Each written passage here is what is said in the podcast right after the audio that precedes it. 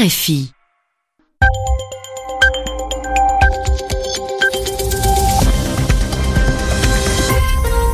Vous écoutez RFI, les 20h temps universel, 21h à Paris. Céline Pellarin. Bienvenue dans votre journal en français facile. Mehdi Medeb est avec moi en studio. Bonsoir Mehdi. Bonsoir Céline, bonsoir à tous. Les Italiens votent pour élire leur nouveau député. Un scrutin dont on aura les premières tendances, les premiers résultats dans la nuit. Principale interrogation, y aura-t-il une majorité d'un parti ou d'une coalition politique qui va l'emporter? Vous entendrez la parole des lecteurs qui ont déposé leur bulletin dans l'urne dans un bureau de vote de la capitale Rome. La cérémonie des Oscars, événement du cinéma américain, va débuter dans quelques heures. Qui aura la statuette du meilleur film, du meilleur réalisateur Le Mexicain Guillermo del Toro est l'un des favoris, mais s'il est porté au nu, c'est-à-dire reconnu, célébré aux États-Unis, de l'autre côté de la frontière, dans son pays natal, la situation est bien différente au Mexique. Et nous sommes dimanche, c'est donc le jour de l'expression de la semaine. Yvan Amar se penche sur le tambour battant. À suivre dans quelques minutes. Le journal. Le journal en français facile. En français facile. En Italie, les bureaux de vote sont ouverts jusqu'à 22 heures temps universel. Les législatives doivent renouveler le Parlement. Les premiers résultats devraient tomber dans la nuit. Qui de la coalition de droite ou du mouvement 5 étoiles décrochera le plus de sièges? Y aura-t-il même une majorité claire pour former un gouvernement? Beaucoup d'incertitudes autour de ce scrutin. En ce qui concerne l'abstention, elle est moins importante que prévu. À 19 heures, le taux de participation était de 5 58%. C'est un chiffre en hausse par rapport aux précédentes législatives d'il y a cinq ans. Juliette Gerbrand, notre envoyée spéciale, a recueilli les impressions de quelques électeurs italiens qui votaient à Rome. On espère tous que ça va bien se passer et qu'on va réussir à avoir un gouvernement stable. On verra quel sera le taux de participation et espérons qu'il soit élevé. Le résultat est très incertain. On est vraiment perplexe. Il y a beaucoup d'agitation en Italie. On ne sait pas encore qui va gagner. On ne sait même pas s'il y aura un gagnant. Ce sont les législatives. C'est notre avenir qui est en jeu pour les prochaines années. Dans un moment où l'Europe est en grande difficulté, il faut le rappeler, c'est fondamental de voter aujourd'hui. J'espère qu'il n'y aura pas trop d'abstention. Pour ma part, j'ai dit aux jeunes d'aller voter, mais ce sont eux surtout qui se refusent à voter en ce moment. Ce qui m'inquiète le plus, c'est l'instabilité, qu'on n'ait pas une majorité assez solide. Moi, j'ai peur surtout de Salvini et de l'extrême droite. Eux, c'est le racisme, la haine, le repli sur soi, le retour à un passé heureusement révolu et qui doit le rester. E basta così. Est-ce que l'Italie va se retrouver dans la même situation que l'Allemagne, à savoir des législatives qui ne donnent pas de majorité claire et pas de constitution d'un gouvernement faute d'accord entre partis politiques? Mais finalement, en Allemagne, après plus de cinq mois de brouillard, la situation semble s'éclaircir. Le SPD, les sociaux-démocrates, ont voté durant plusieurs semaines pour ou contre une nouvelle alliance avec les conservateurs d'Angela Merkel. Un débat qui a coûté sa place à Martin Schulz, l'ex-patron du SPD. C'est donc son successeur temporaire, Olaf Scholz, qui a annoncé le résultat de ce référendum interne. 463 000 membres du SPD étaient appelés à voter et les deux tiers des participants ont approuvé le texte de la direction des sociaux-démocrates. Les membres du SPD ont approuvé avec une large majorité la proposition de la direction. La situation est désormais claire. Le SPD fera partie du prochain gouvernement.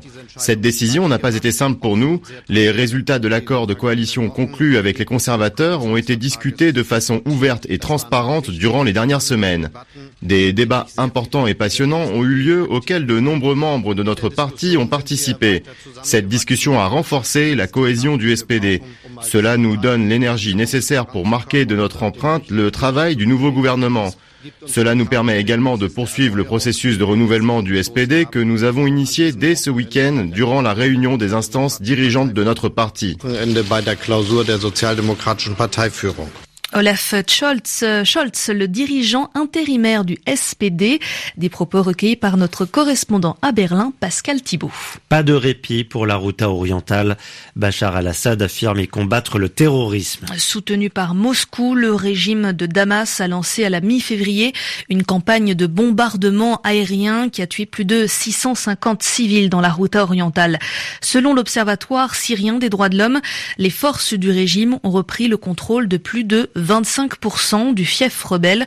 Et le président syrien précise que les opérations militaires dans cette enclave rebelle où sont piégées 400 000 personnes vont continuer, quoi qu'en dise la communauté internationale. D'ailleurs, le chef de l'État syrien ajoute que la crise humanitaire dans la Routa évoquée par les Occidentaux est, je cite, un mensonge ridicule. Mais en attendant, les Nations Unies ont reçu l'autorisation de Damas de venir en aide à la population de la Routa orientale. L'ONU a prévu de faire parvenir ce lundi un convoi de 46 camions. Ils transporteront de l'aide médicale et de la nourriture pour plus de 27 000 personnes. Depuis mardi, le bastion rebelle assiégé depuis 2013 bénéficie d'une trêve journalière tous les jours de 5 heures, mais une trêve humanitaire qui doit permettre l'entrée d'aide humanitaire et l'évacuation de blessés et de civils qui n'a pas eu beaucoup d'effet jusqu'à présent. Plus de trois heures avant la cérémonie des Oscars euh, qui doit commencer à Hollywood. La grand-messe du cinéma américain pour sa 90e édition devrait être particulièrement marquée par les suites de l'affaire Weinstein. Harvey Weinstein, c'est le puissant producteur de films qui a été accusé de harcèlement et d'agression sexuelle par une centaine de femmes. Il a d'ailleurs été exclu par l'Académie des Oscars et il fait l'objet de multiples enquêtes. Et concernant le futur Palme c'est-à-dire la liste des gagnants. Il faut encore un peu de patience, mais plusieurs favoris sont mis en avant. Parmi eux, le réalisateur mexicain Guillermo del Toro. Il pourrait être récompensé une nouvelle fois cette année pour son dernier film, La forme de l'eau. Comme ses compatriotes Alejandro González Iñárritu et Alfonso Cuarón, ces réalisateurs mexicains, même s'ils sont oscarisés, sont très populaires aux États-Unis ou dans le reste du monde d'ailleurs, sauf dans leur pays d'origine le Mexique où le secteur du cinéma ne se porte pas aussi bien qu'on pourrait le croire, malgré les talents qui s'exportent. Correspondance à Mexico de Patrick John Buff. Alors qu'il produit toujours plus de films, le cinéma mexicain est en manque de spectateurs. Et pourtant, le Mexique, qui compte plus de 6000 salles obscures, est le quatrième pays au monde en termes d'entrée et le dixième en matière de recettes. En plus, son industrie cinématographique a établi l'an passé un nouveau record en réalisant 176 longs métrages. Mais voilà, seuls 85 de ces films ont pu être projetés. Le cinéma mexicain est en effet confronté à de graves problèmes de distribution et de projection car le marché est contrôlé par Cinépolis et Cinemex. Ces deux géants du grand écran proposent avant tout des superproductions hollywoodiennes permettant de remplir leur complexe cinématographique, ce qui laisse peu de place aux films mexicains programmés dans quelques salles seulement et sur une période assez courte. En plus, ce cinéma n'attire pas vraiment les foules. L'an passé, avec une fréquentation au recul, la part de marché des films mexicains n'a été que de 8%. Patrick John Buff, Mexico RFI. Une expression de la semaine pour terminer ce journal en français facile. Yvan Amar a décidé de décrypter tambour battant.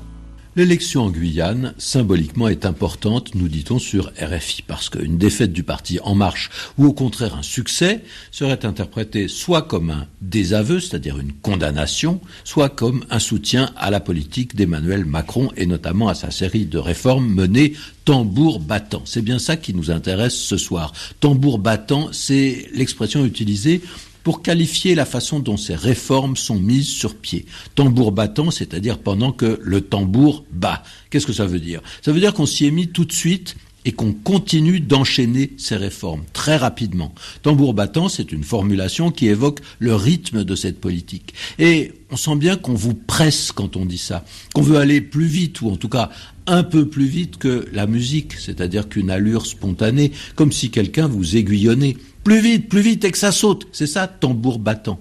Et bien entendu, l'origine de la formule est militaire. Les tambours et les trompettes accompagnaient jadis les armées en marche. Au chœurs, il s'agissait d'enivrer d'une certaine façon les troupes, de les mettre dans un certain état de transe, mais aussi de donner l'allure de la marche, ou plutôt d'une sorte de course, parce qu'on partait à l'attaque, musique en tête, comme on disait, et on se jetait sur l'ennemi avec ce tempo infernal, tambour battant. Yvain Mar et son mot de la semaine, édition réalisée par Laurent Philippot avec Mélie.